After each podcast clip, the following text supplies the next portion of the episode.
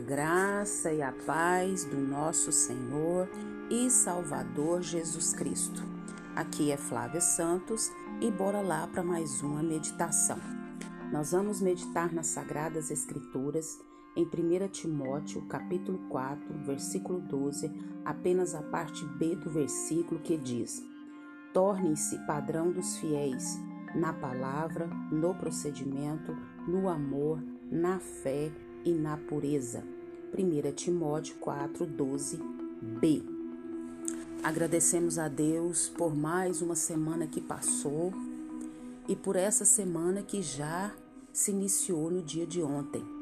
Louvamos a Deus pela sua vida, pela sua parentela, por tudo que diz respeito à sua vida. Agradecemos a Deus por tudo que Ele tem feito na nossa vida, na nossa parentela, na vida dos, dos nossos amigos, irmãos em Cristo, da Igreja do Senhor.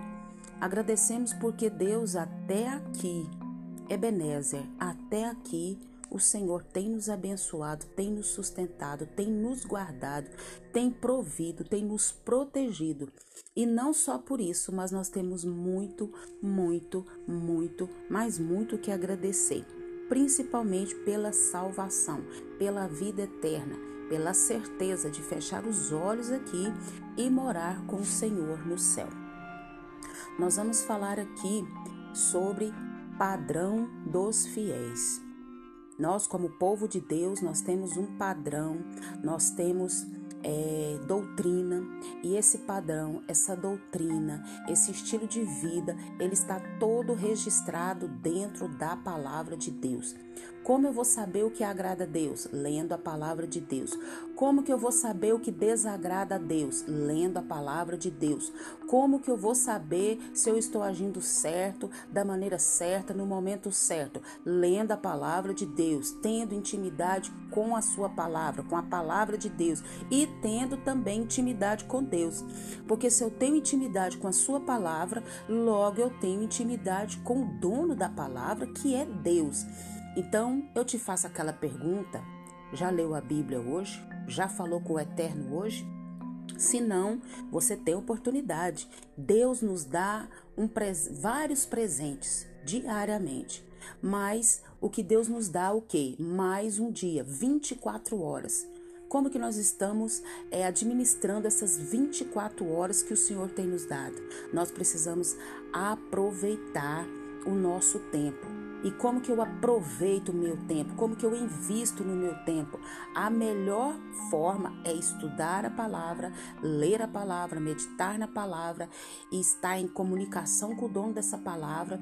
E aí todas as demais áreas da nossa vida vão ser muito bem sucedidas. Então nós vamos falar aqui sobre esse padrão dos fiéis. Nome bonito, vida feia.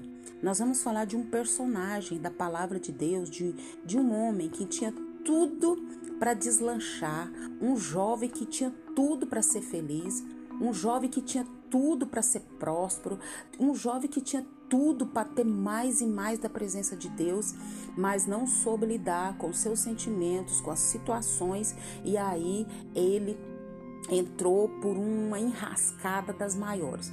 Vamos ler a palavra e nós vamos entender. Nós estamos falando de Absalão.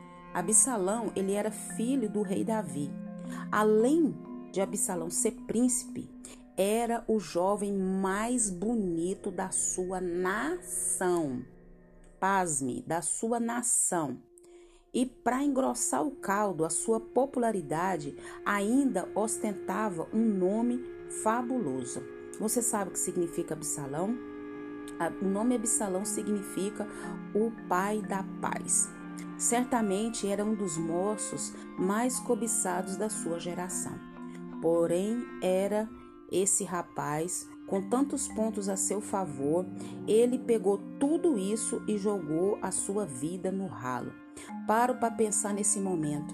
Quantas pessoas, quanto de nós, Deus tem nos agraciado com dons, com sabedoria, com entendimento, com família abençoada, com esposa abençoada, com esposa abençoada, com filhos abençoados, com pai abençoado, com mãe abençoada, com avós abençoados, com tios abençoados, amigos, igreja e tantas outras coisas, e nós pegamos tudo isso e jogamos no ralo.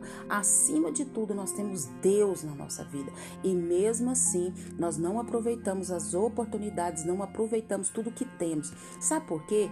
Por causa daquilo que a gente sempre começa cada reflexão.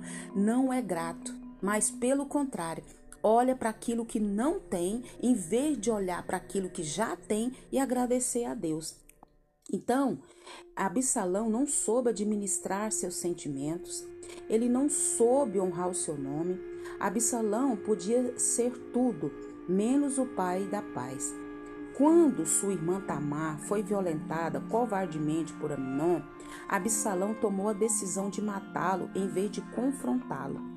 Nós precisamos pedir a graça de Deus, a sabedoria de Deus para tomar todas as decisões da nossa vida, desde a mais simples a mais complexas. Tem situações como essa de Absalão, da sua irmã ser violentada, e o que que ele foi fazer? Em vez de buscar em Deus, em vez de pedir entendimento a Deus, ele foi o que? Fazer as coisas, tomar as, as atitudes na sua emoção.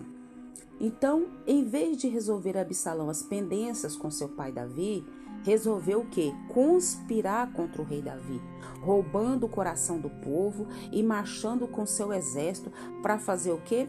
Para tomar o trono do pai e tirar-lhe a vida. Viu como a Bíblia diz que um abismo chama outro abismo?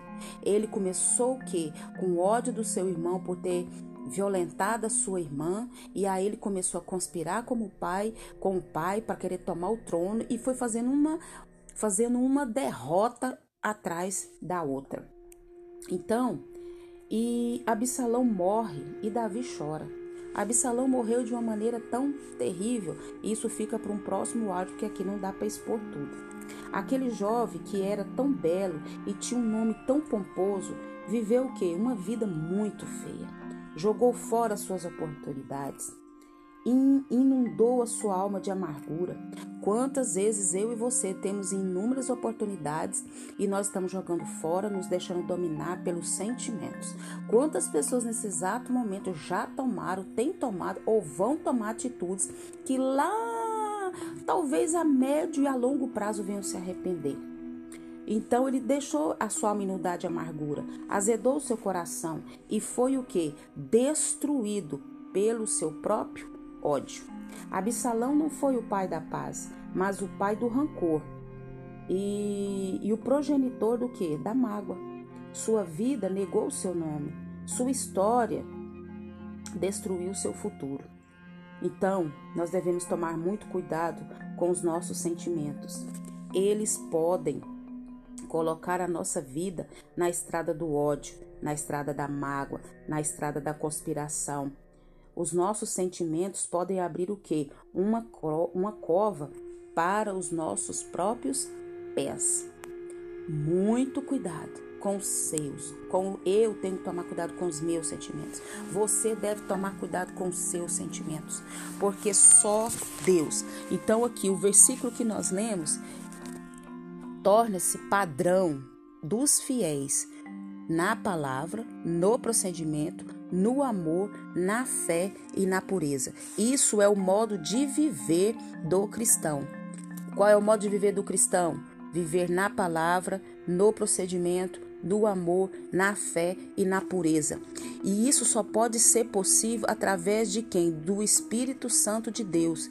Nós crendo na cruz, crendo no sacrifício de Cristo na cruz, agora nós temos o que? O Espírito Santo habitando dentro de nós e é Ele que vai efetuar essa graça, é Ele que vai nos dar o entendimento, é Ele que vai dar o discernimento, é Ele que vai nos dar força, é Ele que vai nos orientar, é Ele que vai nos capacitar.